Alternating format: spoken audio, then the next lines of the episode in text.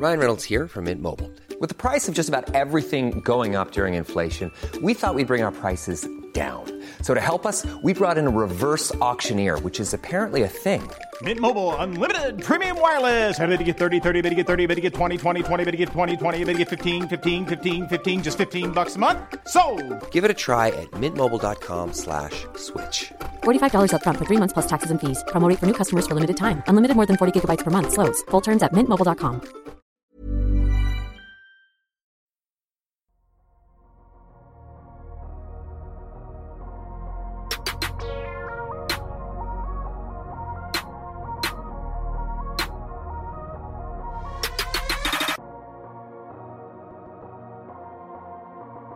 Salut à tous, c'est Adrien, ravi de vous retrouver pour euh, un nouvel épisode des podcasts de Kebdo. Je dis des podcasts puisque nous sommes dans les Finals NBA.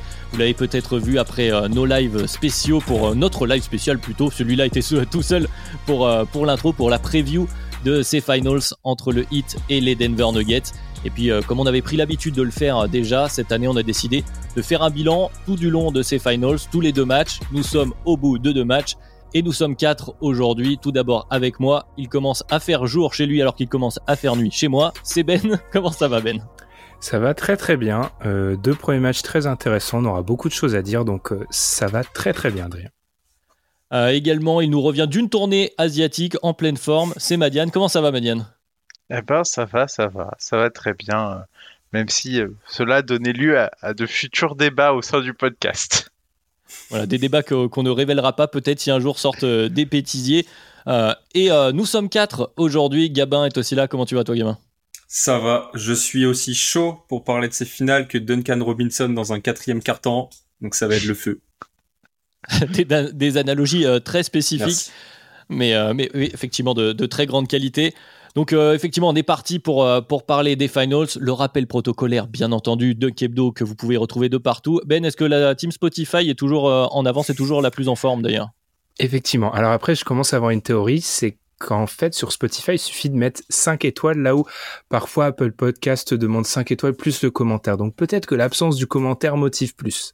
Ah, c'est vrai qu'en termes d'engagement, le fait d'obliger les gens à écrire quelque chose, c'est peut-être plus compliqué. Bah, dites-nous d'ailleurs, dites-nous dans les commentaires, Apple Podcast ou Spotify, on fait les vrais influenceurs. En tout cas, vous êtes les bienvenus sur toutes, euh, toutes les plateformes de podcast.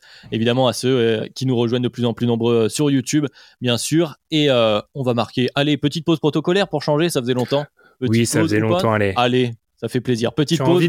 T'as envie d'entendre ce jingle, c'est ça, Exactement, il nous manque le jingle. Petit jingle et on se retrouve pour parler des finals.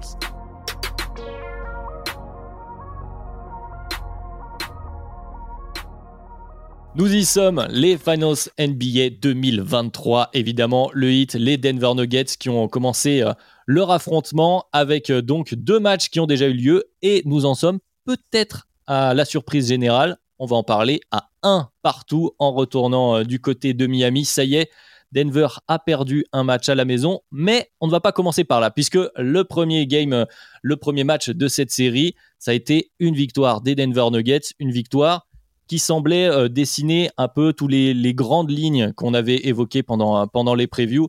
Euh, ben, tu étais euh, avec moi également, donc je vais me tourner vers toi. Tu étais à la présentation, comme ça tu pourrais étayer un petit peu plus.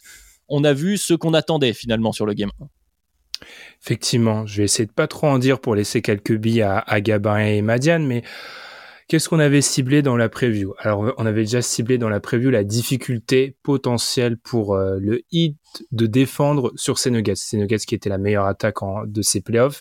Et on l'a vu dès le début du match, un gros problème pour garder en particulier Aaron Gordon, un problème de taille. Et on y reviendra. Il a été en partie réglé sur le match 2, mais un très gros problème de taille qui n'ont pas su réussir réussir à régler.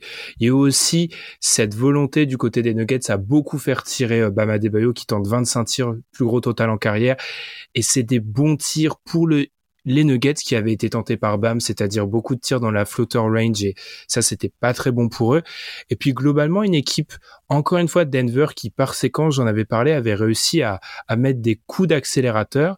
Et puis du côté du hit, euh, très peu de lancers tentés, deux dans le match, très peu d'agressivité au panier et puis euh, un Jimmy Butler un peu discret donc euh, un premier match parfait pour les Nuggets tout simplement tout simplement. Je vais euh, me tourner cette fois du côté euh, de Manian qui n'était pas avec nous pour les previews. Euh, Toi, Madiane, est-ce que tu as vu des choses auxquelles tu t'attendais sur ce Game 1 Est-ce que tu es dans la même lignée que, que ce qu'a dit, que, que, ce qu'a dit Ben pardon? Oui, dans la même lignée, et surtout du coup, lors de ce Game 1, on a senti un Spolstra qui a longtemps hésité à utiliser la zone ou pas face à face à ces Nuggets et c'est aussi un des points clés euh, de, de, de, la série qui avait été noté, c'était que euh, le, les Nuggets euh, attaquent très bien contre la zone et que ça pouvait poser un souci.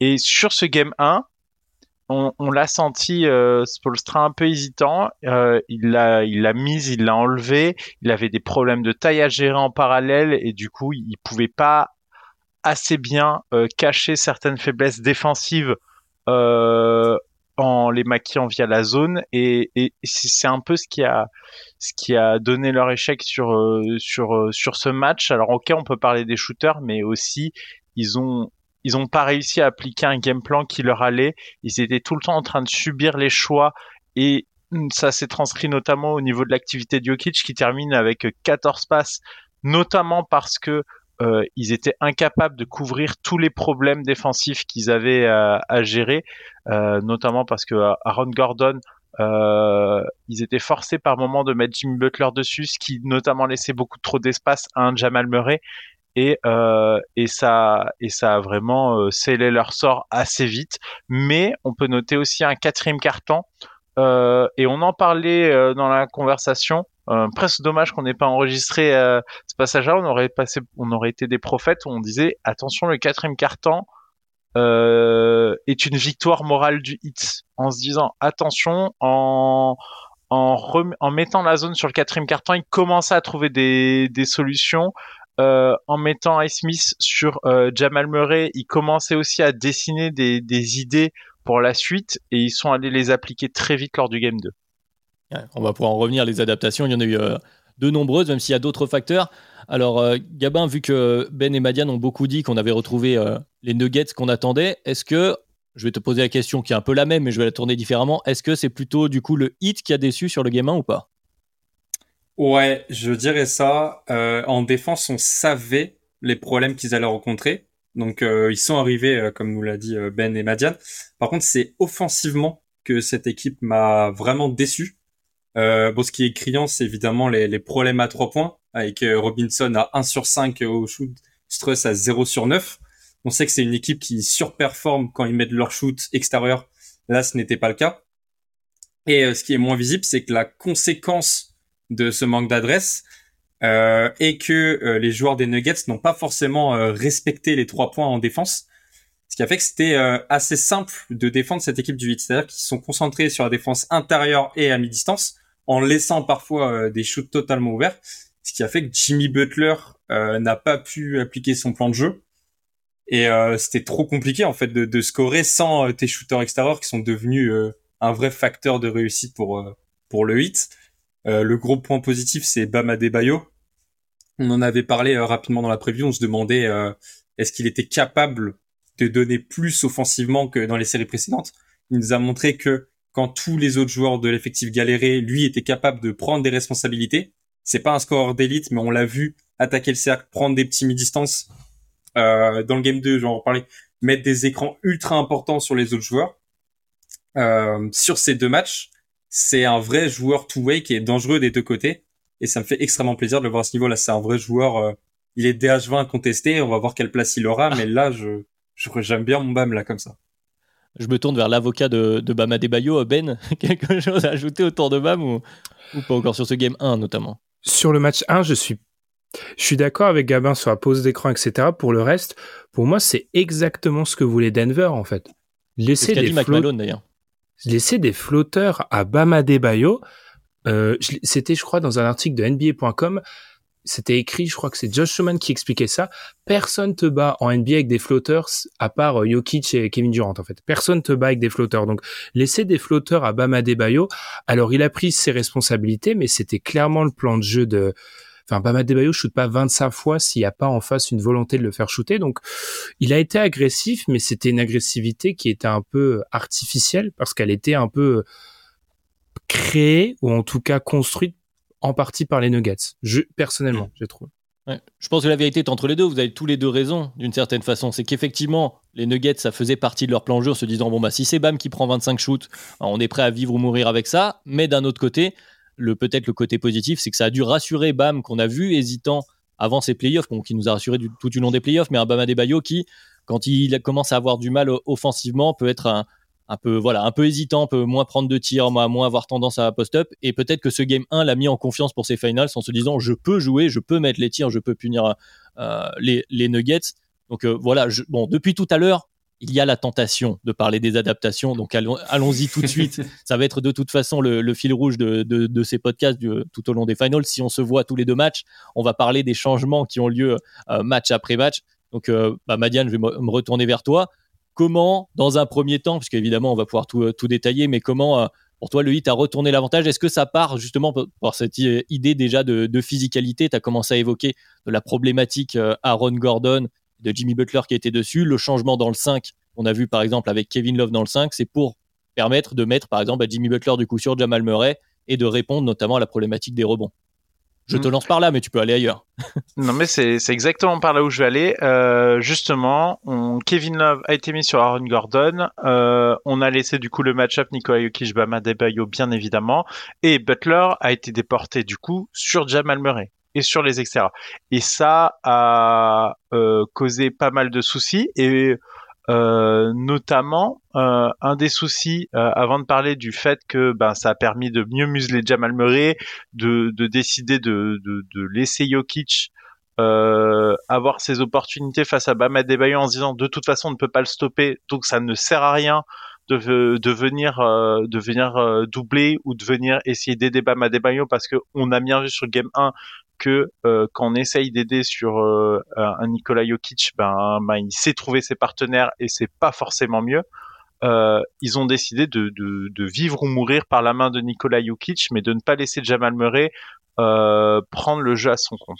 Et ils ont aussi beaucoup plus exploité du coup les failles d'Aaron Gordon, qui est un attaquant décent euh, lorsqu'il a un avantage euh, sur son sur son match-up. Mais face à Kevin Love, il, il, il, ne sait pas, il ne sait pas, euh, il ne sait pas se créer un avantage suffisant malgré le fait que Kevin Love n'a jamais été un énorme défenseur et il n'a pas la capacité de création de tir suffisante pour punir le fait que, que Kevin Love lui laisse beaucoup d'espace, notamment ben, derrière la ligne. Donc ça lui permet d'anticiper les déplacements d'Aaron Gordon et de pouvoir le contrôler sans forcément y mettre énormément d'efforts et pas se faire exploiter. Donc ça c'est extrêmement intéressant et ça ça résout beaucoup des problèmes euh, du hit. Et l'autre point sur ce game 2, euh, c'est que euh, les Nuggets ont beaucoup donné le bâton pour se faire battre dans le premier et dans le troisième quart-temps avec des rotations défensives absolument approximatives et impardonnables pour ce niveau de finale NBA. Il y a un nombre euh, de rotations qui n'allaient pas et, là par contre je me, pose de sérieuses questions sur comment est-ce qu'ils ont préparé ça parce que ils étaient perdus dans le premier quart-temps et c'est la seconde unité qui a ramené du sérieux dans les rotations euh, défensives des Nuggets. Ah, on va en parler. Je pense qu'il y a quelques, explications, mais avant que je me lance dans une grande euh, dissertation, je vais me retrouver vers mes, mes autres camarades. Euh, bah, tiens, Gabin, c'est pour toi. Est-ce que toi aussi, tu as vu cette, euh, cette chose qu'a dit Madiane, qui a un peu fait tiquer Spolstra en conférence de presse, qui est peut-être un peu plus nuancé que ce qu'on a l'air de croire, de euh, voilà, le hit aurait décidé dans le game 2 de vivre ou mourir avec Jokic le scoreur plutôt que Jokic le passeur, même si c'est peut-être pas aussi simple que ça. Comment tu l'as vu toi? Est-ce que c'est cet axe principal qui est euh, pour toi le changement, la bascule sur ce game 2 J'ai pas compris la, la déclaration de Spolstra, pourquoi il s'est énervé? Alors c'est pas du c'est du homme homme, mais c'est pas des 1 contre 1 face à Jokic. Il y avait tout le temps quelqu'un un petit peu près euh, pour aider. Ou euh, il y avait tout le temps un jeu d'écran. Donc il n'était pas en 1 contre 1. Mm. Mais sa réaction de, de s'énerver parce qu'on lui dit bah vous avez préféré euh, laisser Jokic scorer, là je trouve que c'est plutôt vrai. Donc je je sais pas si vous pourrez me dire si vous avez compris ce qui s'est passé parce que moi je j'ai l'impression que c'est un peu un une manière de d'attirer l'attention pour ne pas dévoiler ses, ses secrets J'espère que c'est ça, parce que t'as pas forcément envie de parler de, de tes ajustements si tu dois encore gagner euh, trois matchs derrière. Donc euh, je sais pas, mais oui, c'est vrai que le le, le match Butler sur Murray, il, fait très mal. Et donc ça, ça va être euh, un des gros challenges du Game 3, c'est comment maintenant qu'on a vu que que Spolstra a trouvé une solution pour aller cibler Murray en défense. Comment est-ce qu'on va faire pour bah, cacher Jamal Murray? Pour l'instant, j'ai pas de solution, mais on va voir si les Nuggets sont un grand coaching staff ou pas au match 3. Et sinon, vous parlez des, erreurs défensives, mais oui, c'est criant. En fait, il y a eu un jeu d'écran en attaque pour Miami avec euh, ce qu'ils n'avaient pas fait, par exemple, deux écrans à la suite euh, par moment. Et on a senti les Nuggets euh, perdus sur beaucoup d'actions. Et c'est des erreurs qui sont impossibles à faire en, en finale NBA. Et je, bon, j'ai pas envie de tirer sur l'ambulance, mais Michael Porter Jr., je suis désolé Madiane, mais parlons-en sur ce match, il est catastrophique des deux côtés. Et pour revenir là sur les erreurs défensives, il y a une séquence qui m'a choqué. Enfin, déjà, il est, il est en retard à plein de moments, il pense pas à les défendre. Et il y a une séquence où il y a un jeu sous le panier, il se passe 3-4 secondes avant qu'il réalise que son joueur euh, qui doit les défendre, c'est Gabe Vinson, qui était tout seul à trois points de l'autre côté du terrain. Ah, la séquence, la hmm. séquence, elle est totalement lunaire parce que il, est perdu, il regarde le jeu euh, se faire. La passe va à Vinson qui shoot et lui il réagit mais mille fois trop tard. Et je me dis, en, en saison régulière, sur un back-to-back où t'es fatigué, ça, ça peut arriver. Mais en finale NBA, ce, ce manque d'application, je trouve très grave. Et sinon, des erreurs sans écran. Genre, je pense à une séquence où t'as euh, Duncan Robinson, quand il commence à être chaud, qui reçoit le ballon à trois points. Jeff Green qui monte sur lui, qui a pas les bras euh, en l'air. Il dit, mais tu, sais qu'il va te shooter dessus. C'est ce qu'il a fait à ce moment-là. Et je... Mais mais, mais le pire, c'est que vraiment là-dessus, la... le problème, c'est que j'ai pas l'impression que ça, que ce soit le coaching staff qui soit responsable de ce qui se passe. Moi, j'ai vraiment l'impression que ça vient des joueurs. Pourquoi? Parce que la seconde unit a parfaitement exécuté toutes les rotations défensives. Mmh. c'est vrai. C'est vraiment la première unit dans son intégralité qui a été la pire dans ce, sur ce niveau. C'est vraiment de l'implication. Je, je, je n'ai pas compris. Et, et ça, je, je trouve que c'est vraiment inadmissible à ce niveau de jeu. Surtout quand on voit le résultat qui, qui est vraiment très serré il y a eu beaucoup trop de choses données facilement. On peut parler du quatrième carton tant qu'on veut, mais si les Nuggets sont impliqués dans leur rotation défensive, tu ne te retrouves peut-être pas dans cette situation dans le quatrième. Il y a de l'application, mais j'ai envie de dire qui est quand même provoqué par, euh, par lui. Alors tu, tu l'as dit, Gabin, il y a eu beaucoup plus de, alors de double screen, mais aussi des fois pour, euh, pour un peu gêner l'aide de, des screens de côté faible, côté mm. opposé, euh, pour, pour que certains joueurs des, des, Nuggets, parce que quand même dans le 5 des Nuggets, Michael Porter, donc on l'a cité, mais aussi Jamal Murray et Jokic ne sont pas des défenseurs naturels, on va dire ça comme ça. Donc ils sont plus ou moins rigoureux dans leur système. Ils, ont, ils se sont habitués. Sur le game 1, on a beaucoup vu, bah, évidemment, Jokic en drop, euh, donc euh, assez, assez basique euh, comme défense. Ils, avaient leur répétition, ils étaient prêts. Lui, tu es arrivé avec deux, trois variantes pour, pour les gêner à ce niveau-là, en jouant un peu plus vite pour les forcer à, faire des, à prendre des décisions plus rapides sur pick and roll. Quand aussi, alors on l'a toujours pas évoqué, mais le changement majeur qui est le changement un peu inexplicable avec le fameux même maintenant euh, chez Dunkebdo autour du message de Ben dans la conversation euh, inexplicable de la réussite des shooters du 8 mais quand les shooters du 8 contrairement euh, on l'évoquait tout à l'heure je crois que c'est toi qui l'as dit gamin que au game 1 la défense des Nuggets pouvait se permettre d'arrêter de respecter mm. certains shooters. Et donc forcément tu fermes beaucoup plus facilement sur les pick and roll. Là il pouvait plus et donc, il commençait à avoir peur. Duncan Robinson, c'est l'illustration parfaite. Il ne savait même plus comment le défendre entre quand il, fait ses, quand il va faire ses curls de le, à l'opposé, un espèce de système qu'on voit plusieurs fois. Alors, des fois, il va chercher le end-off, il va tirer au-dessus. Des fois, il va curl pour aller cut. Des fois, bah, justement, il finit son curl, le défenseur aide, ça libère. Il me semble que c'est Gabe Vincent qui est dans le corner à un moment. J'ai une action en tête comme ça. Euh, voilà, c'est la réussite aussi du hit qui a commencé à gêner ces joueurs des Nuggets qui sont pas les plus les défenseurs les plus les plus instinctifs j'ai envie de dire euh, ben, on t'a pas encore entendu sur ce sujet, et celui de la physicalité aussi, c'est les deux axes principaux pour l'instant qui ont l'air de, se dégager. Bah, quoi rajouter C'est Mike Malone qui expliquait que dans leur séance vidéo après le match, il a identifié 17 euh, clips ou 17 actions qui ont mené à 40 points du hit sur des erreurs mentales mm. du côté des Nuggets. C'est pas très surprenant. Euh, il y a tellement d'exemples à citer. Moi, je pense qu'aussi, on voit, alors deux choses. D'abord, pour par exemple le cas Michael Porter Jr. Michael Porter Jr. fait un match 1 assez bon défensivement. C'est un mauvais défenseur, il y a de la variance en fait dans, dans ses performances défensives et en l'occurrence sur le match 2, sa performance défensive a, été apocalyptique. Même chose pour euh, Jamal Murray, il y a beaucoup de fois en fait ils ont été perdus, je vais pas reprendre tout ce que vous avez dit Et ça revient à un point qu'on avait évoqué durant nos previews, c'est bah, que c'est une attaque qu'ils avaient pas joué. Ils ont joué beaucoup d'attaques statiques. L'attaque des Suns, c'est une attaque qui avait beaucoup de responsabilités sur deux joueurs. L'attaque des Lakers avait beaucoup de responsabilités sur le porteur de balle LeBron James et sur Anthony Davis à la finition. Ils ont pas joué d'attaque vraiment comme ça en mouvement. Et puis dernière chose, alors oui, euh, les erreurs mentales sont inadmissibles, mais pour moi, il y a depuis deux trois jours, on fait le procès de la défense de Denver. Je rappellerai la stat que j'avais donnée euh, dans les previews. C'est la meilleure attaque depuis les Cavs de 2017. Le fonds de commerce des Nuggets, c'est marqué des points. Donc, alors oui, ils doivent, ils doivent jamais faire des erreurs mentales à ce niveau-là. Et du côté du hit, certains des ajustements dont Kevin Love leur a permis au hit de mieux défendre les Nuggets. Mais le problème de Nuggets, c'est qu'ils ont pas assez scoré sur la fin. Leur problème, c'est pas la défense. Tout simplement. Et, du coup là-dessus, euh, c'est là où l'un des ajustements du hit sur le quatrième carton est super intéressant, c'est qu'ils ont joué une défense de zone 1-3-1, donc avec euh, un joueur euh, chargé de garder le, porteur de balle, en fait toute la zone centrale face au panier à trois points, deux joueurs sur les ailes, un joueur qui, doit venir couper toute pénétration et un joueur qui doit assurer à la fois de couvrir euh, les passes euh, dans les corners et du coup sous le cercle. Ce qui est très intéressant dans cette défense, c'est qu'en fait ils s'en sont servis notamment pour rendre difficile l'accès au ballon à Nikola Jokic.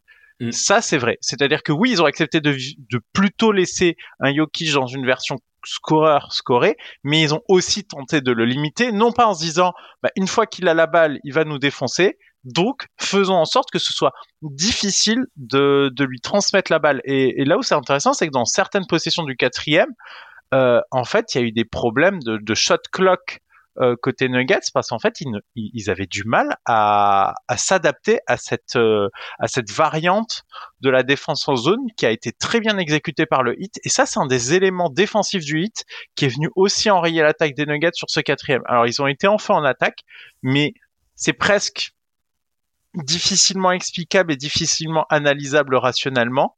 Cette réussite insolente euh, dans le quatrième, parce que bon, elle arrive. Par contre, défensivement, il y a des choses qui ont été travaillées, qui ont été très bien exécutées du côté du hit. Pour illustrer cette différence du quatrième carton, c'est bah, John Schumann que tu citais tout à l'heure, Ben, qui, euh, qui bosse pour NBA.com, qui a, sorti un tweet avec le, différentiel de points du hit en, par, par carton euh, dans les playoffs. Donc ils ont joué 20 matchs de playoffs. Premier carton, moins 1. Deuxième carton, moins 11. Troisième carton, moins 12. Quatrième carton, plus 90. voilà. Donc, effectivement, on est sur quelque chose d'à peu près surréaliste, hein, on va pas se mentir. Alors, niveau surréalisme, le hit a mis 36 points en 19 possessions, ce qui leur fait un petit ratio de 189,5% possession dans ce quatrième carton. C'est le, le quatrième carton le plus efficace de toute équipe dans n'importe quelle partie dans les deux dernières saisons. Donc voilà, effectivement, bon, il y a, ces, intangibles, j'ai envie de dire, euh, du 8. On, aura sûrement d'autres stats à sortir ici et là. J'imagine que vous en avez euh, dans les notes. Mais ça m'intéresse, Madiane, ce que tu, as dit autour du, euh, du cas Jokic, on a beaucoup insisté sur, donc oui, Jokic en tant que scoreur. Mais du coup, si Jokic n'est pas le créateur dans cette offense, même si il a que 4 assists, il faut aussi le dire, parce que euh, pour avoir des assists, il faut que tes coéquipiers mettent les paniers. Donc quand ils en râlent certains qu'ils mettent d'habitude, forcément, ça baisse les statistiques. Un, Michael. Euh, notamment euh, Michael Porter Jr., mais pas que lui. Il fait son pire match des, des playoffs, Michael Porter Jr. On peut pas tout, tout, tout, mettre dessus non plus. Mais ce que je veux dire, et ce que tu soulignais, ce, qui, ce que ça m'évoquait en filigrane, et je vais vous relancer dessus, je vais te relancer, Gabin, c'est que du coup aussi, ça, ça dit que si Jokic est le finisseur, ce n'est pas lui le créateur. Et donc tu laisses dire, la responsabilité de la création de l'attaque des Nuggets, et on l'a dit, c'est notamment leur force, Ben l'a dit, c'est censé être leur force, la responsabilité de la création aux autres joueurs des Nuggets. Jamal Murray est un très bon créateur pour lui-même, même si c'est un passeur correct. Les autres, c'est beaucoup plus limité. KCP euh, met des catch and shoot, mais on va pas lui demander beaucoup plus que ça. Michael Porter Jr. est un créateur pour lui-même, mais là, c'était pas son, meilleur match. Et Aaron Gordon, on l'a très bien dit tout à l'heure, je crois que c'est toi qui le disais, Madiane, c'est un finisseur. Euh, donc à partir de là, ça s'enraye également. Quand ce n'est plus Jokic le créateur, l'attaque des Nuggets est un peu plus en panne et on l'a vu dans le quatrième carton. C'est pour ça qu'ils ont trop bien joué à couper les lignes de passe et que, euh, pour vous donner une idée d'à quel point ils ont réussi à bloquer le jeu offensif euh, des Nuggets, les Nuggets sur les playoffs, ils sont à 11,8% de turnover pourcentage. Donc c'est le nombre de possessions qui finissent en perte de balle. Sur le game 2, ils sont à 16,3%. C'est colossal. Et en fait, en jouant comme ça, en coupant euh, un peu la vie à, à Jokic et en coupant ses liens avec euh, tous ses coéquipiers, on a vu une attaque qui pouvait avoir une faille. En fait, la meilleure attaque des playoffs. Je suis très content d'avoir vu ce match parce qu'elle n'est pas euh, infaillible.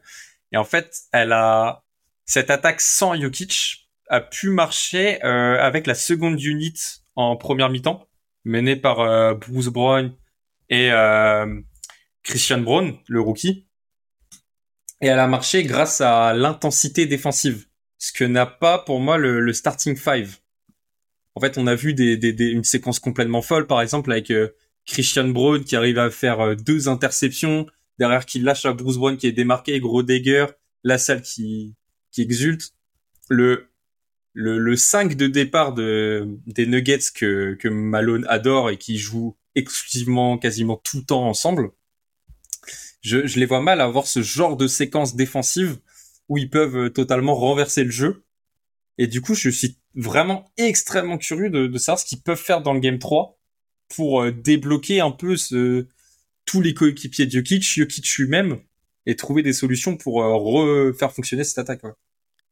On, va, se projeter sur le Game 3 à la, fin du podcast, mais Ben, on n'a pas encore très entendu sur, euh, bah, cet autre aspect, de l'autre côté du terrain des Nuggets. Est-ce que toi, tu as des explications justement à cette attaque qui a semblé plus friable, on va dire, même si on est sur de l'offensive rating? Alors, j'ai plus les stats, je l'avais quelque part dans mes notes, je ne les retrouve pas, mais ça va encore hein, du côté Denver. Mais dans le quatrième quart-temps, on a un peu toussé, on va dire ça comme ça. Ouais, c'est ça, c'est qu'ils font aussi, ils font face, comme l'a dit Madiane, à une équipe qui réalise un carton historique.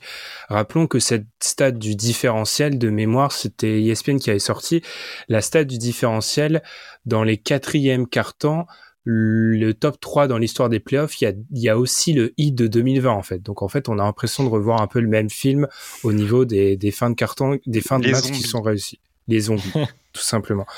Alors par rapport à ce qui s'est passé, sans griller la partie ajustement, moi je comprends pas pourquoi à un moment Mike Malone ne demande pas à Jokic de remonter le ballon. Parce qu'en fait, en plus l'ironie du sort, c'est qu'en face c'est le hit et que Bam Adebayo fait ça parfois de remonter la balle. Jokic est capable de le faire et si tu y remontes la balle, même si sur séquence le hit a fait une presse tout terrain, je pense pas que tu puisses le faire et avec la qualité de passe de Jokic, c'est prendre beaucoup de risques de le faire. Première chose. Deuxième chose, ce qui a bloqué aussi les Nuggets, on en a un peu parlé avec la partie Kevin Love, c'est qu'il y a un deuxième entre guillemets protecteur de cercle. Alors Kevin Love est loin d'être un bon défenseur, mais au moins il y a plus ce déficit de taille qui a été rédhibitoire pour les Nuggets une bonne partie, euh, pour le hit une bonne partie du premier match. Euh, la problématique du deuxième protecteur de cercle, on en parle parfois, c'est quelque chose qui s'active très tard en playoff, mais face à des équipes qui et c'est le cas des Nuggets, peuvent désarmer ton premier protecteur de cercle avec notamment Jokic au large, c'est très important d'en avoir un. Et à plusieurs reprises, notamment face à notre ami Michael Porter Jr., eh bien, Kevin Love a juste levé les bras, mais lever les bras dans un match, alors que dans le match 1, il n'y avait rien eu en termes d'opposition, ça fait une grande différence. Pour terminer, Michael Porter Jr., il faut en parler parce que non seulement il est pas en réussite sur les deux premiers matchs, mais ça fait quatre matchs qui met rien. Il est à 10 sur 37 sur les quatre derniers matchs. Il est pas bon. Et il y a un moment pour les Nuggets, pour maintenir cet équilibre offensif, tu es obligé d'avoir un Michael Porter bon. Et puis pour terminer, sans faire un monologue, l'ajustement Butler sur Murray, il y a aussi une question de puissance qui devient très intéressante. Euh, Jamal Murray a tendance parfois aussi à, à, jouer avec un, peu avec l'épaule, à se créer du contact comme ça. Il ne peut pas faire ça contre Jimmy Butler. En fait, Jimmy Butler est beaucoup trop puissant. Donc, cet ajustement-là fait assez mal aux Nuggets parce que il a pu, bah, par exemple, si on compare au tour précédent, au tour précédent, il a pu s'amuser face au guard adverse. Jamal Murray, il peut pas faire ça contre un Jimmy Butler. Donc, beaucoup de questions moi, sans griller la fin, je m'inquiète pas tellement parce que euh, on fait ce constat-là. Ils sont à un shoot de Jamal Murray d'aller en prolongation. Donc, euh, mm.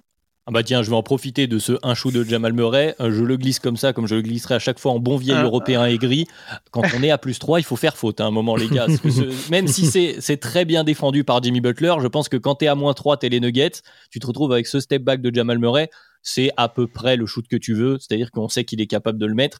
Et voilà, mm. mais bon, c'est la mentalité américaine et cette volonté de, voilà de jouer jusqu'au bout sans prendre de temps mort en plus de laisser cette dernière offense. C'est aussi le spectacle mm. de la NBA. tu veux ajouter quelque chose, Ben? Ça, le, truc du temps mort, on a critiqué Budenholzer, McMahon ne va pas passer à travers les gouttes. Tu, tu peux laisser le flow du match, mais il y a un moment, quand ça marche pas là, quand tu peux te dire, ok, je prends pas temps mort pour profiter de, du déséquilibre adverse. Mais une fois que la première tentative, en tout cas la, le premier set ne marche pas, pose temps mort. Il, resterait quoi? 6 mmh. secondes? C'est possible. Je comprends pas je le. Pense il compte. Euh, il, a un quatrième quart. Il a Jamal Murray qui vient de mettre des gros shoots. Il se dit, je veux le, laisser dans le flow, mais, mais, c'est sûr que c'est une question qui se pose des deux côtés, voilà, parce que les, deux, les deux coachs ont décidé de pas trop prendre de temps mort et de laisser venir, et c'est vrai que peut-être que ça s'explique plus facilement quand tu es du côté euh, de Spoltra, de l'équipe qui gagne, c'est quand même plus simple de dire, euh, je suis dans la bonne dynamique. Mais euh, pour revenir, avant de, parler des ajustements finaux et de, de, de peut-être ce qu'on peut attendre sur la suite, sur le Game 3, sur la défense du 8 aussi, euh, une stat que j'avais vu passer, je crois que c'était Azmatla NBA qui l'avait mis sur, euh, sur, euh, sur Twitter, des, la contestation des tirs des Nuggets. C'est-à-dire que dans toute leur campagne de playoff contre l'Ouest, les Nuggets ont eu, voilà, ça y est, j'ai retrouvé la note, je l'ai, c'est bien Azmatla, tout va bien, ont eu donc face à l'Ouest, ils ont pris des open ou wide open 3 points par match, ils en ont 26 et ils sont, ils sont à 13 à 40% pour open, 13 à 38% pour des wide open. Sachant que donc, face au hit, en, par match, hein, ils sont à 9 par match en wide open, donc 4 de moins. Et donc à 44%, c'est-à-dire qu'ils shootent mieux sur, sur les wide open. Et ils en ont 10 par match, donc 3 de moins les open à 38%, donc c'est à peu près la même chose. Mais donc ça fait euh, là-dessus 19 par rapport à 26, il y a 7 3 points ouverts ou grande ouvert qui prennent en moins. C'est-à-dire que la, défense du hit, alors c'est quelques zones, tu l'as dit Madiane, il y a deux types de zones. Hein. Des fois ils sont en 2-3, des fois ils ont cette espèce de 2-2-1, enfin selon comment on la découpe. Mais en tout cas, ils sont très rigoureux sur euh, la contestation et euh, ça joue sur les réussites de Michael Porter que tu as cité Ben, mais donc aussi euh, nécessairement de, de, KCP et donc des shooters attitrés, on va dire, de du côté des Nuggets. Euh, on parlait, on commençait à en parler, allons-y, de ce qui est possible, de l'inquiétude, des, euh, des adaptations qui risquent d'encore y avoir, parce que le hit, c'était pas non plus extrêmement parfait. Donc euh, allons-y dans l'ordre, j'y vais de gauche à droite sur mon écran. Madiane, toi, qu'est-ce que tu vois arriver pour le, les games 3 et 4, puisqu'on se retrouvera encore une fois après deux matchs? Est-ce qu'on est inquiet pour les Nuggets? Pas encore. comment on sent la, la suite? Est-ce qu'on se reverra de deux, quoi, finalement? Euh, je, je, pense qu'on se reverra à 2-2. Euh, moi, ce que je vois, c'est que déjà, euh, il y a un travail profond et de fond à faire. Et je pense que Malone a bien ciblé en disant j'ai vu beaucoup de paniers faciles donnés, de tirs faciles donnés au hit, et c'est vrai. Il faut aussi se rappeler que quand tu donnes des tirs faciles à une équipe, forcément, elle peut se mettre en rythme et du coup t'en caler des moins faciles dans la suite du match. Donc il est important qu'ils règlent leurs problèmes de rotation et ces problèmes de communication, surtout contre ce hit. Euh, moi, ce que je vois comme ajustement, c'est quelque chose que je n'ai pas, j'ai pas compris pourquoi ils n'ont pas essayé. C'était, c'est de remettre un peu d'énergie aussi dans ces moments-là, notamment dans le quatrième avec un Christian Brown qui a fait vraiment un mm. excellent travail par petites séquences. Et je pense que vu qu'on voit qu'il n'a pas froid aux yeux et que, et que ça l'impressionne pas ce qui se passe, euh, on peut le remettre parfois. Il n'a joué que deux minutes dans le quatrième quart-temps alors que ça se passait relativement mal et que tout le monde était en train de prendre feu. Euh, avoir quelqu'un dans l'énergie, euh, notamment du coup sur les guards adverses, ça peut être quelque chose d'intéressant et, je pense qu'il faut, il, ne faut pas hésiter à lui mettre quelques petites minutes en plus, pas trop, hein, il faut pas compter sur lui pour pour venir te sauver, mais euh, il est capable aussi de venir euh, de venir perturber le, jeu du hit et un peu casser la dynamique en, en, apportant un peu de un peu de fougue. Que vont manquer un peu ben forcément bah courte KCP euh, avec Jamal Murray c'est pas là où tu vas les attendre. Et, et du coup je pense qu'il apporte quelque chose de différent qui aurait peut-être pu plus enrayer. Donc j'espère que Malone euh, pourra l'inclure un peu plus dans les moments chauds du match et les moments un peu difficiles, notamment défensivement. Et après, offensivement, bah, va falloir un peu mieux faire. Va falloir aussi un peu mieux bosser. Comment est-ce qu'on fait pour euh, passer le, une défense en zone qui passe comme dans le quatrième en 1-3-1 avec peut-être du coup un Jokic porteur de balle, du coup, bah forcément, tout le principe de ta zone 1-3 tombe à l'eau parce que le mec qui te remonte la balle, c'est le mec dont tu dois couper l'accès à la balle et, ça peut être extrêmement intéressant. Très bien, donc voilà la, la preview version Madiane. Euh, Gabin, comment tu vois euh, toi les adaptations? Est-ce qu'il y a des choses voilà que tu veux que tu veux souligner? Est-ce que on reste quand même assez confiant pour les pour les Nuggets globalement? Alors confiant, mais il y a du taf. Euh, Madiane, t'as un peu parlé de l'attaque. Moi, c'est pour euh, la défense des Nuggets. T'as les erreurs euh, évidentes, enfin qui sont des erreurs euh, de jeu clairement, des, des joueurs inattentionnés, perdus, qui ont pris des paniers. Ça, c'est évident que ça va être corrigé. Par contre, il y a un vrai problème de fond, c'est que Nikola Jokic, quand le hit joue sur des écrans, ne remonte pas assez haut sur l'écran. Il reste assez bas dans sa raquette ce qui fait que ils ont pris pas mal de shoots euh, à trois points et on sait que bah, sur le match 2 le hit était en capacité de mettre des shoots ils ont mis des shoots parce que euh, le, joueur qui a pris l'écran était tout seul pendant que Jokic était en bas dans sa raquette. Il faut que Malone trouve une solution pour défendre ces shoots là parce que contre ce hit euh, faut arrêter de se dire que c'est de la chance tu ne peux plus euh, laisser ces joueurs là ouverts. Sur le match 1, ils l'ont fait. Sur le match 2, tu ne peux plus le faire. Quelle solution tu peux mettre en place pour que Jokic reste dans ta raquette et que euh, d'autres joueurs viennent défendre? Et de l'autre côté, je me dis que ça devrait dérouler tout seul, vu que euh, va, euh, comme vous l'avez dit, remonter la balle, retrouver ses libertés offensives avec les autres joueurs, et les autres joueurs devront être plus menaçants. Je pense à Murray devrait trouver des solutions avec des jeux d'écran et surtout Michael Porter Jr. Je ne le vois pas euh, faire cette série en termes de scoring pendant euh, les autres matchs. Là, il a mis 11 points. Euh, pardon, pardon, n'importe quoi. 5 points, 5 points. 5 points sur le game 2. C'est impossible de mettre moins de points pour lui, à mon avis, sur un game 3, 4, 5. Il va forcément faire mieux. Et c'est pour ça que je dis, le, là, les Nuggets se sont fait un peu avoir sur ce game 2. Euh, c'est impossible pour eux de faire moins bien offensivement, à mon avis. J'ai envie de te dire, euh, comme on a dit à peu près à tout l'Est euh, sur ces playoffs, attention à c'est impossible que ça continue ainsi. avec bah, ce hit, compter sur ce type de statistiques, c'est peut-être c'est peut-être un peu dangereux. effectivement, peut-être plus commencer à penser aux ajustements. Alors tu, pensais tu parlais de la défense en drop, notamment de Jokic sur les pick and mm. roll.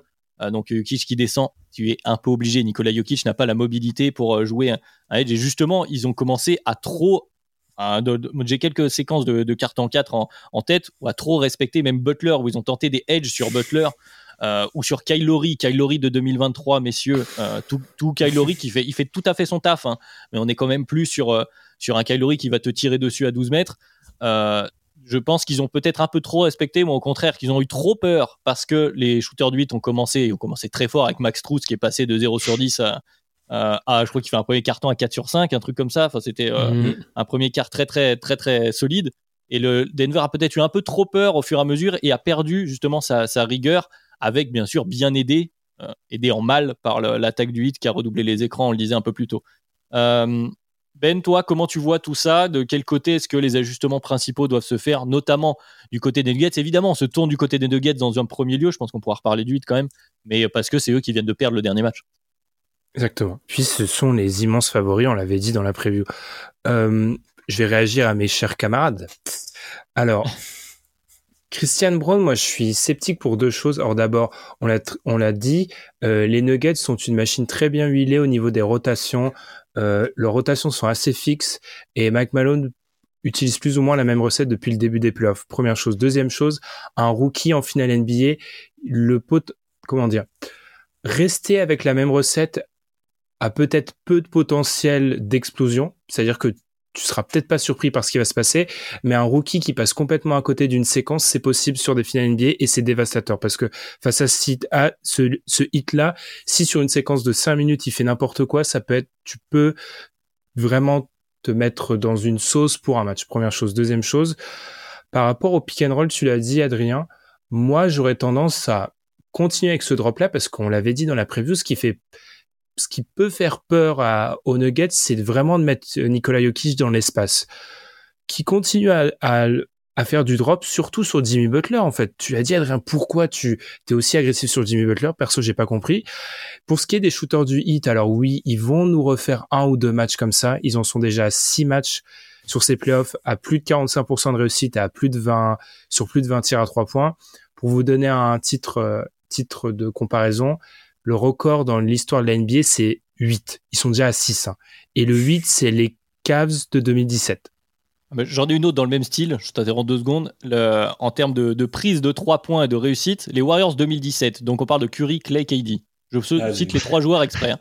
151 hein. sur 364, 41,5% de réussite. Hit 2023, je vais citer trois joueurs également. Vincent Martin Robinson, 135 sur 314. Donc pour l'instant, ils ont pris 53 points de moins, ça va aller vite. Donc 135 sur 314, ça fait 43%.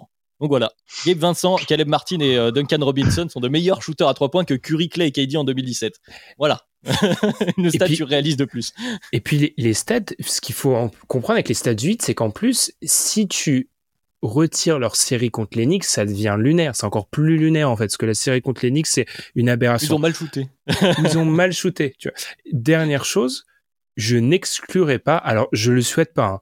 moi je n'exclus pas que Michael Porter Jr. fasse des finales catastrophiques. On a déjà eu des exemples historiquement d'un mec qui fasse, d'un mec qui fait des finales cataclysmiques en fait, où il, tire à 25% pendant toutes les finales. Et ça, pour les Nuggets et leur équilibre offensif, ça serait vraiment euh, très gros, un très gros problème. Euh, Vas-y, on, on sous-estime le potentiel de destruction de, Michael Porter Jr. Euh, pour s'aborder sa propre équipe. Et vraiment, je porte un grand amour à ce joueur. Mais euh, il faut faire attention. Et, et, là où Ben, je suis pas d'accord avec toi. Euh, ok, on, relancer un rookie, c'est risqué, mais sur le peu où on l'a vu, c'était quand même plutôt convaincant. Et quand en face, c'est autant en feu, autant sortir autant un peu baisser les minutes de Michael Porter Jr. et essayer autre chose pour euh, un peu mieux contester les shooters. Euh, moi, je trouve que ça ne fait pas trop de mal euh, dans, dans ces séquences parce que de toute façon, il y a déjà le, il y a déjà le feu le rookie va pas amener la bonbonne de gaz, il y a déjà le feu, donc euh, autant autant essayer quelque chose.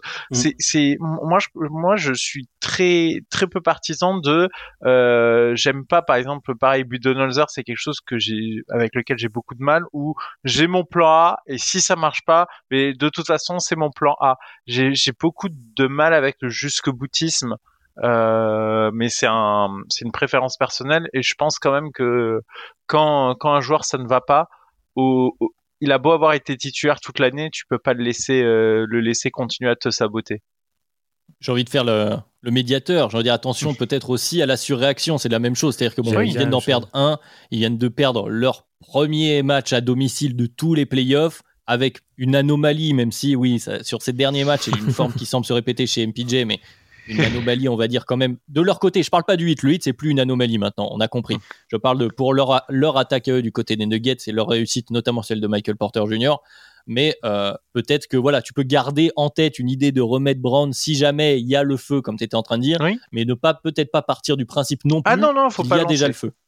Ah non, non, faut lancer tes mêmes titulaires à l'entrée du, Game 3, on est tout à fait d'accord. si jamais il y a le feu, bah oui, 15 minutes. Hein. je, je le vois pas jouer plus de 20 minutes, hein. même dans le meilleur scénario, euh, c'est compliqué hein, de faire jouer. Excuse-moi Ben, je me fais un peu, euh, un peu, un peu l'avocat, mais c'est vrai que Brown est bon sur le très peu de minutes qu'il a eu, et c'est peut-être justement aussi par rapport à responsabilité et le temps de jeu qu'on lui donne qu'il est bon. Et si tu l'augmentes, peut-être que tu as un risque que, que tout s'écroule. Donc c'est effectivement un équilibre à trouver. Et si je devais rajouter euh, euh, deux, trois choses aussi euh, pour moi. Euh, je pense que Jamal Murray doit aussi faire mieux. On l'a relativement épargné. Mm. Sur ce game 2, on parle très souvent de Jamal Murray et à juste titre quand il fait des matchs, surtout au shot making de, de, niveau d'un niveau all-time. C'est-à-dire que, parfois il fait des matchs Jamal Murray où peu de monde peut, peut, peut, peut, sortir ce genre de performance. Il faut aussi souligner quand il fait des moins bons matchs, même s'il y y a quelques bonnes séquences au sein du match 2, qui met quelques gros tirs à la fin. Donc on a envie de, se rappeler que oui, c'est lui la grosse arme du pull-up en fin de rencontre. Puis tiens Ben, je te laisserai peut-être parler de, cette histoire-là. Mais, euh, mais tout au long du match, à la fois en termes de tir, mais aussi en termes de création pour les autres. C'est-à-dire que oui, quand l'accès à Jokic est coupé parce que le hit réussit une bonne défense, c'est à lui qu'incombe la responsabilité de trouver les, euh, bonnes passes, les bons tirs, les coéquipiers, les euh, drives d'Aaron Gordon. Et justement, voilà, c'est mon dernier point moi que, j'aimerais voir du côté euh, des Nuggets. Alors, je sais que c'est pas leur, fort à tous, c'est-à-dire que les trois euh, role-players qui restent, enfin les, trois autres membres du 5, mais peut-être il va falloir attaquer cette défense du 8 un peu plus au niveau du drive. C'est-à-dire que oui, ils font des close-out assez forts. Je pense que MPJ est assez, est assez long et assez agile pour prendre, mettre une feinte et au lieu de settle pour un long 2 ou reprendre un 3 points, ce qu'il a fait quelques fois, aller attaquer, aller driver et aller obliger justement ces hits à répéter, c'est notamment en zone, à répéter les ajustements et les rotations pour les pousser à la faute. Pour l'instant, j'ai l'impression que le- la défense du hit a pu répéter assez facilement ses gammes défensives sans trop être euh, chahuté euh, une fois que Jokic était coupé de la création principale du côté de l'offense euh, euh, des Nuggets. Je sais pas si. euh, que Gabin, je t'en prie. Euh, non, mais t'as tout à fait raison. Et pour reparler un petit peu du hit, on n'a pas trop parlé, mais le, il faut absolument trouver une solution. Je sais que c'est un sujet qui tient à cœur, Ben, pour euh, ne plus faire jouer euh, Cody Zeller. Euh, Ah oui. non, mais c'est, il est, il est catastrophique. Et j'en parle en off. Le, la séquence qui m'a choqué, c'est quand il perd le ballon face à Jokic et qu'il le pousse un peu par derrière. Tu sens que en fait, il est pas dedans et que en, en finale, c'est, il a rien à faire euh, sur le terrain. Il s'est fait totalement dominer. Donc en fait, faut trouver une solution euh, que je n'ai pas. Pour, euh, bah soit on peut ajuster euh, les minutes de Bam Adebayo exactement euh, sur celle de Jokic, soit on tente un 5 avec, euh, je sais pas moi, un Caleb Martin euh, qui va jouer euh, post 5 et tu fais de l'extrême small ball. Moi, je trouve ça horrible. Ça n'a pas du tout fonctionné en game 1. Ça me semble être la mauvaise idée. Voilà. La, la grosse, le gros grosse problématique du game 1, on l'a dit, c'était la physicalité. Il a sorti Caleb Martin justement pour ce problème-là. Euh, c'est la, la grosse problématique Kobe Zeller. Puis je vais te relancer Ben, parce que je crois que Gabin t'a interpellé, euh, euh, t'as nommé directement. Mais c'est vrai que Cody Zeller, et c'était la discussion qu'on avait tous ensemble, pour moi, c'est la seule alternative. C'est-à-dire que bon, oui, bon, il y a eu Denis Aslem, mais ça m'étonnerait qu'on voit un joueur de, de 48 ans sur le terrain euh, dans, dans ces finales, même si on peut lui souhaiter, ça pourrait être assez, assez sympa pour le clin d'œil.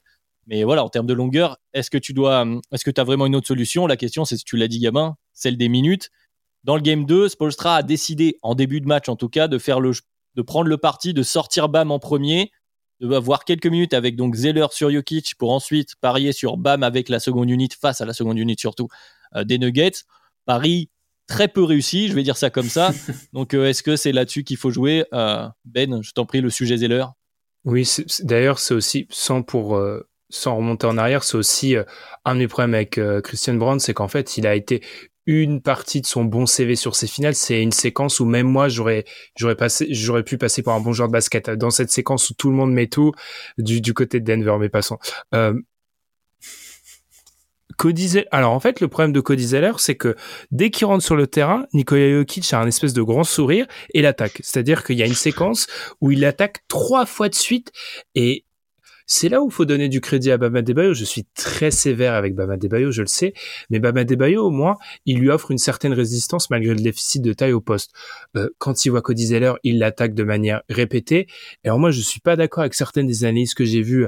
Ah oui, mais du coup, c'est un plan de Spolstra, c'est parce que du coup, euh, pour que euh, Jokic continue de manière euh, répétée à attaquer Zeller et sorte l'équipe. Euh, Jokic est trop intelligent euh, pour faire ça, en fait. C'est pas le plan. Euh, alors, je suis d'accord avec vous, les gars, il n'y a pas d'alternative, parce qu'il n'y a pas de taille du côté de, du côté de, du 8.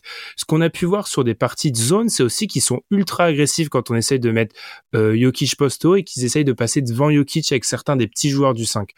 Moi, ce que je dis juste, c'est que les minutes de, de, de Cody Zeller, alors oui, il faut de la taille, mais on est d'accord que l'idée de taille, c'est d'offrir de la protection de cercle ou de la, de la résistance et peut-être d'offrir de l'alternative sur du sur de la réception de lob, etc. Cody Zeller n'offre rebond. absolu- et du rebond. Il n'offre absolument rien, Zeller. donc, donc en fait, ça sert à quoi d'avoir de la taille si ce qui est censé t'apporter la taille n'est pas au rendez-vous? En fait, Cody Zeller, c'est la taille pour la taille. C'est la carrière de Bismack Biombo. Donc je comprends pas pourquoi. euh... non, je suis un peu méchant. Il est tard. Euh, mais pour moi, en fait, je serais pas étonné que son nombre de minutes soit extrêmement réduit, surtout quand on a vu la bonne perf de Kevin Love. Après, euh, t'es peut-être un peu dur, je sais pas, j'ai pas la stat des, des rebonds, mais notamment c'est aussi ça, aussi je reviens un peu en arrière, mais c'est vrai qu'un un des avantages d'avoir Kevin Love dans le 5 aussi, c'est ça permet de sécuriser le rebond défensif pour le hit, et on les a vus courir un peu plus en transition, avoir beaucoup plus confiance que de voir euh, aller à 5 se battre pour le rebond. Alors c'est des batailles qu'ils ont déjà vues euh, euh, tout du long de ces playoffs, notamment du côté des Knicks, c'était une vraie problématique, et ils ont su y répondre.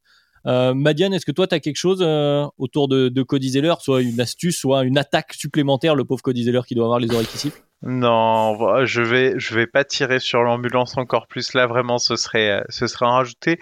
Euh, moi, ce que je constate, c'est quand même, c'est que ce hit a, a quand même, à ma grande surprise, enfin, non, justement, c'est pas si surprenant, a plus de rotation de joueurs que, que les Nuggets. Et ça, c'est un truc euh, qu'il faudra prendre en compte si les finales commencent à être très loin. Vraiment, la côté Nuggets, faut prier pour que personne se pète. Dans la rotation, ça pourrait être n'importe qui, parce que vraiment, ils sont sur une rotation à 8 et ils ont pas plus. Ils ont pas mieux à offrir que cette rotation à 8. Là où le hit, t'as quand même l'impression qui seront toujours capables de te sortir euh, un petit joueur euh, par-ci par-là qui pourra apporter sur une séquence de, de 7-8 minutes un tout petit peu de repos à, à des titulaires. Et ça, c'est quelque chose qui, qui m'inquiète un peu euh, pour les Nuggets, c'est de se dire euh, bah, l'un des avantages du hit, c'est qu'ils ont plus de marge euh, pour ces cas-là sans parler, euh, sans parler évidemment de, de, de, notre ami toujours cloué sur le banc, euh, enfin toujours cloué à l'infirmerie Tyler Hero, qui ne rejouera pas sur ce game 3, qui à mon avis ne rejouera pas. Enfin, ce serait surprenant de le voir rentrer dans la série. Faut quand même se rendre compte de ça, c'est que le hit est plutôt profond et plutôt taillé pour ce genre de joute où tu dois t'ajuster, tu vas faire des choses, etc. Alors que les Nuggets, ils vont rester sur leur plan de base et ils ont pas vraiment beaucoup d'ajustements à, offrir. Donc euh, sur la bataille tactique, euh, euh, le, hit a de quoi encore sortir une ou deux surprises comme ils ont fait sur le quatrième carton avec le 1-3-1, une ou deux surprises auxquelles, les Nuggets auront peut-être du mal à s'adapter.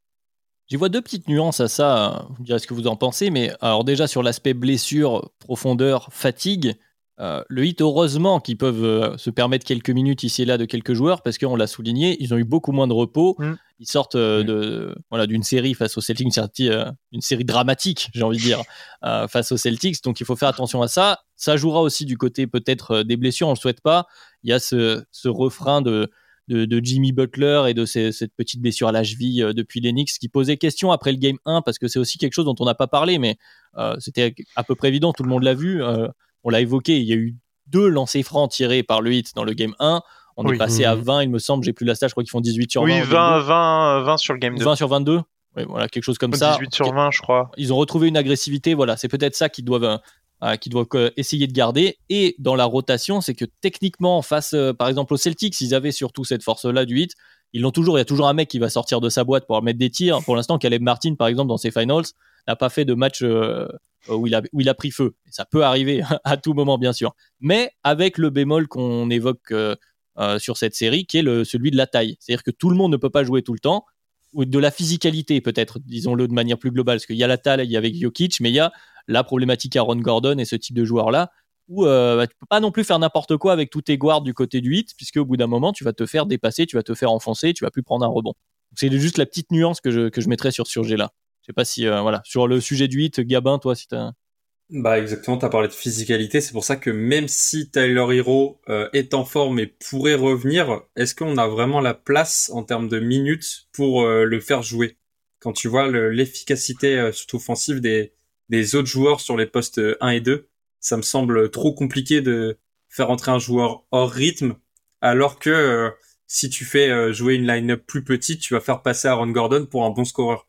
Et c'est ça le, ça que leur héros, je suis très dubitatif par rapport à, au fait qu'on va le revoir jouer parce que je me dis que le, même, même s'il est en forme, t'as pas la place, t'as, as assez de joueurs. Mm. Si c'était un, un pivot qui était le backup de Bam sur la saison entière, il serait déjà sur le terrain, à mon avis.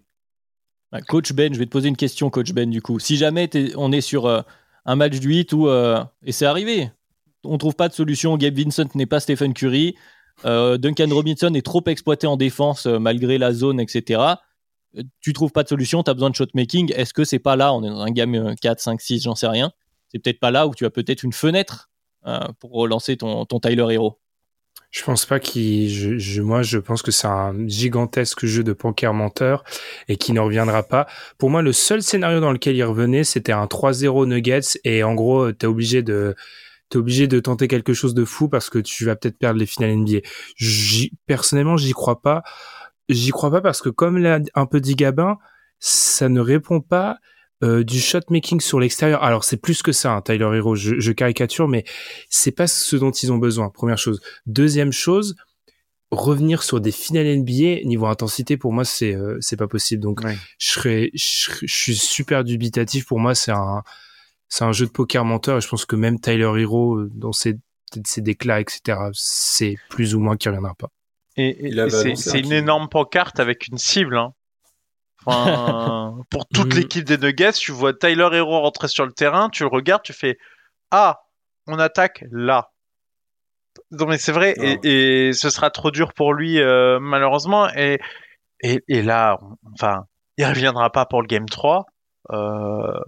Moi, j'avais encore un peu d'espoir. J'ai vu l'annonce euh, comme quoi il revenait pas pour Game 3. J'ai dit ok, euh, ok, c'est même pas la peine parce que je, m'étais dit s'il pouvait revenir imaginons, tu te fais blowout ou t'as blowout, tu lui donnes quelques minutes, tu vois ce que ça donne, et puis euh, tu le fais jouer.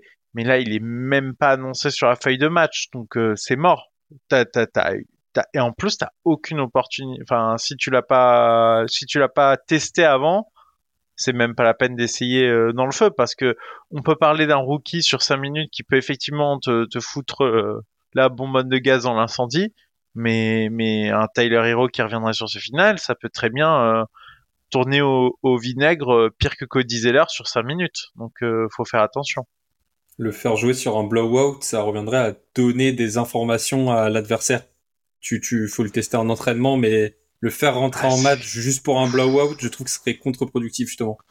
De toute façon, ça arrivera pas à mon avis. Ouais, histoire de lui donner les mêmes minutes qu'Udonis Aslem peut-être pour, voilà, pour, pour, les stats. Ah, ah, ça, ça, Denis Aslem, s'il rentre, c'est, c'est, c'est, c'est l'emoji Fortnite euh, après un kill. C'est, c'est vraiment le. Tu flexes, tu flexes sur ton adversaire. J'aurais, tu voulais rajouter un mot, je crois, hein, sur ce, sur ce jeu-là. Euh, par rapport juste aux rotations des Nuggets et du coup aux rotations du Hit, c'est pour ça que moi, euh, je pense que vous l'avez compris, moi je suis Mike Malone, je ne panique pas parce que tu n'as pas d'alternative. Pour moi, quand ton alternative numéro un, c'est augmenter le temps de jeu d'un rookie. Moi, je dis alerte générale. C'est, c'est, on l'a dit par rapport aux rotations et à l'effectif des Nuggets. On le dit depuis la série face aux Suns. C'est un effectif limité. Les rotations sont extrêmement limitées et Bruce Brown est bien gentil, mais quand tu commences à attaquer 6, 7, t'es déjà plus serein sur la, rotation. Là où du côté du hit, bien évidemment, t'es serein. Après, on n'a pas évoqué son nom, mais t'es serein parce que c'est Spolstra le coach. Par exemple, la décision, alors que Strauss fait un bon début de match 2, de lui préférer Duncan Robinson, en partie pour la zone, mais Duncan Robinson qui, euh, du coup, se révèle majeur dans la création d'écart sur le début du quatrième quart-temps, tu te dis que Spolstra, oui, c'est un bon coach, mais lui aussi, il est en fusion parce qu'en fait, tous ses choix sont bons actuellement. il y a un espèce de, je sais pas, il est en mode Super Saiyan, c'est incroyable. Référence au Japon, voilà, ça fait mal. Bref. Euh, mais par rapport du coup à ça, moi c'est pour ça que si vous comprenez l'idée du podcast, je suis pas pour la surréaction des Nuggets parce que tu tu auras le temps de suragir si tu es à 2-1 et que tu entames le match 4. C'est la meilleure équipe sur les deux matchs, les Nuggets. Je suis désolé, c'est la meilleure équipe. Oui, le hit parfois shoot de manière euh, historique, mais c'est la meilleure équipe sur les deux matchs qui trouvera des solutions sur les petits points, faire remonter le ballon à Nikola Jokic. Euh, Michael Porter qui euh, connecte les deux neurones parfois, il y aura des solutions. Donc, moi, je ne suragis pas côté des Nuggets. le, Game 2, on, reste tous sur la fin et le quatrième quart-temps et la victoire du 8.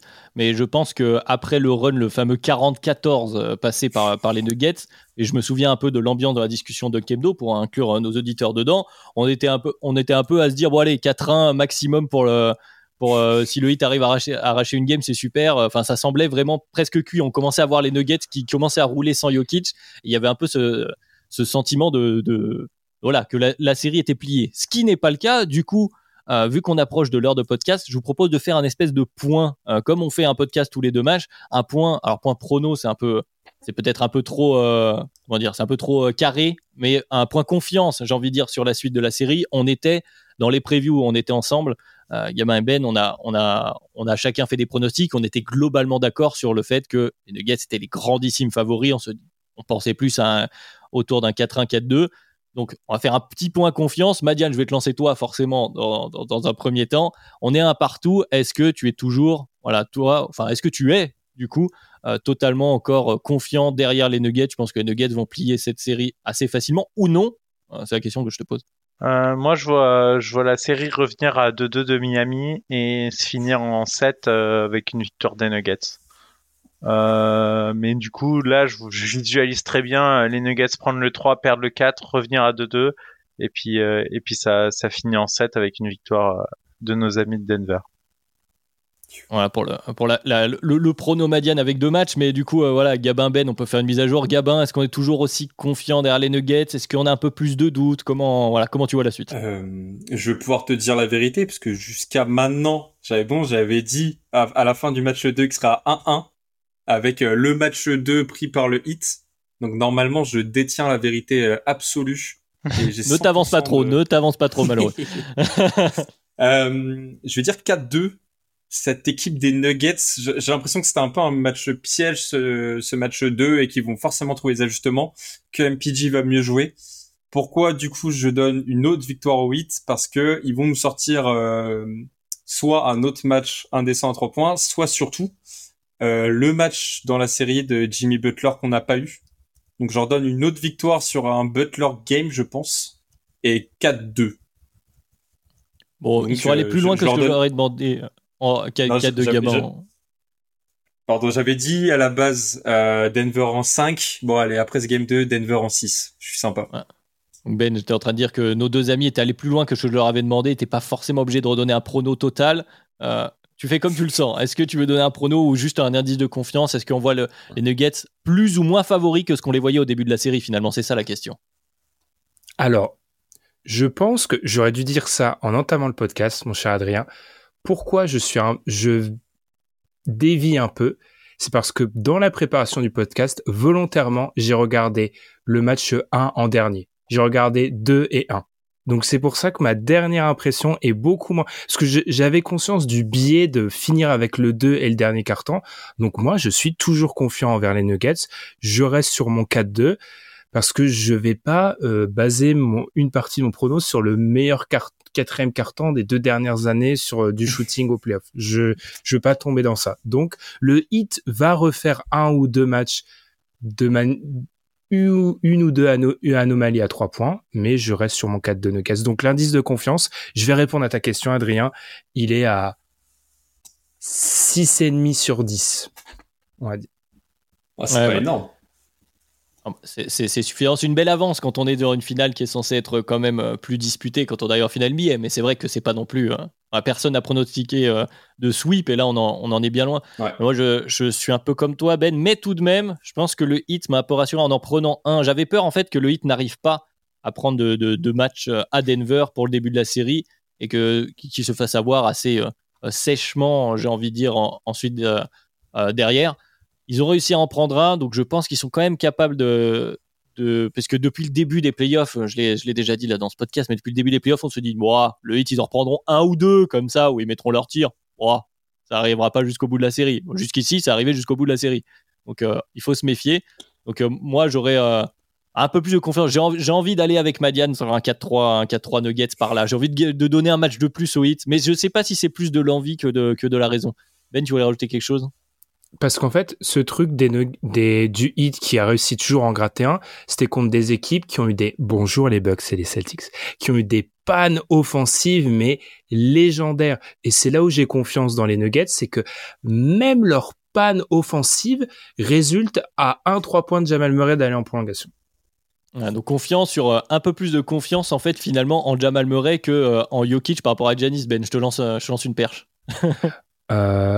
réponse en septembre. Magnifique, magnifique. Voilà, teasing pour le DH20 euh, de septembre. Ça va permettre de conclure, euh, de conclure ce podcast au bout de deux matchs euh, des Finals NBA. Donc un partout entre les Nuggets et le Heat pour le moment, à l'heure de notre enregistrement. Normalement, il sortira avant le Game 3. Si on n'a pas de problème technique, tout va bien. Vous allez pouvoir en profiter. On se retrouve, on se donne rendez-vous après le Game 4. Donc à deux partout peut-être ou pas. On aura l'occasion d'en reparler. et puis, bien sûr, comme d'habitude, vous pouvez retrouver Dunk Hebdo et bien de partout. On le disait en début de podcast sur Spotify, euh, Apple Podcast. Vous pouvez vous, faire une bataille en commentaire. On a hâte de voir tout ça sur YouTube, sur Twitter. Si vous voulez échanger avec nous en ce moment, il y a beaucoup de monde. Le Twitter NBA est forcément très actif. Hein. On sent quand même, malgré euh, le sujet, tiens, on pourra peut-être en reparler en, hors série de l'été, mais le, sujet de la hype ou non autour de, ces finales. Euh, voilà. En tout cas, chez Dunk Hebdo, on est là. La, discussion a jamais été aussi animée. Donc, on se donne rendez-vous dans deux matchs. Et puis, donc, on vous souhaite d'excellentes suites de Finals NBA. Merci les gars. Merci. Et n'oubliez pas les post-mortem.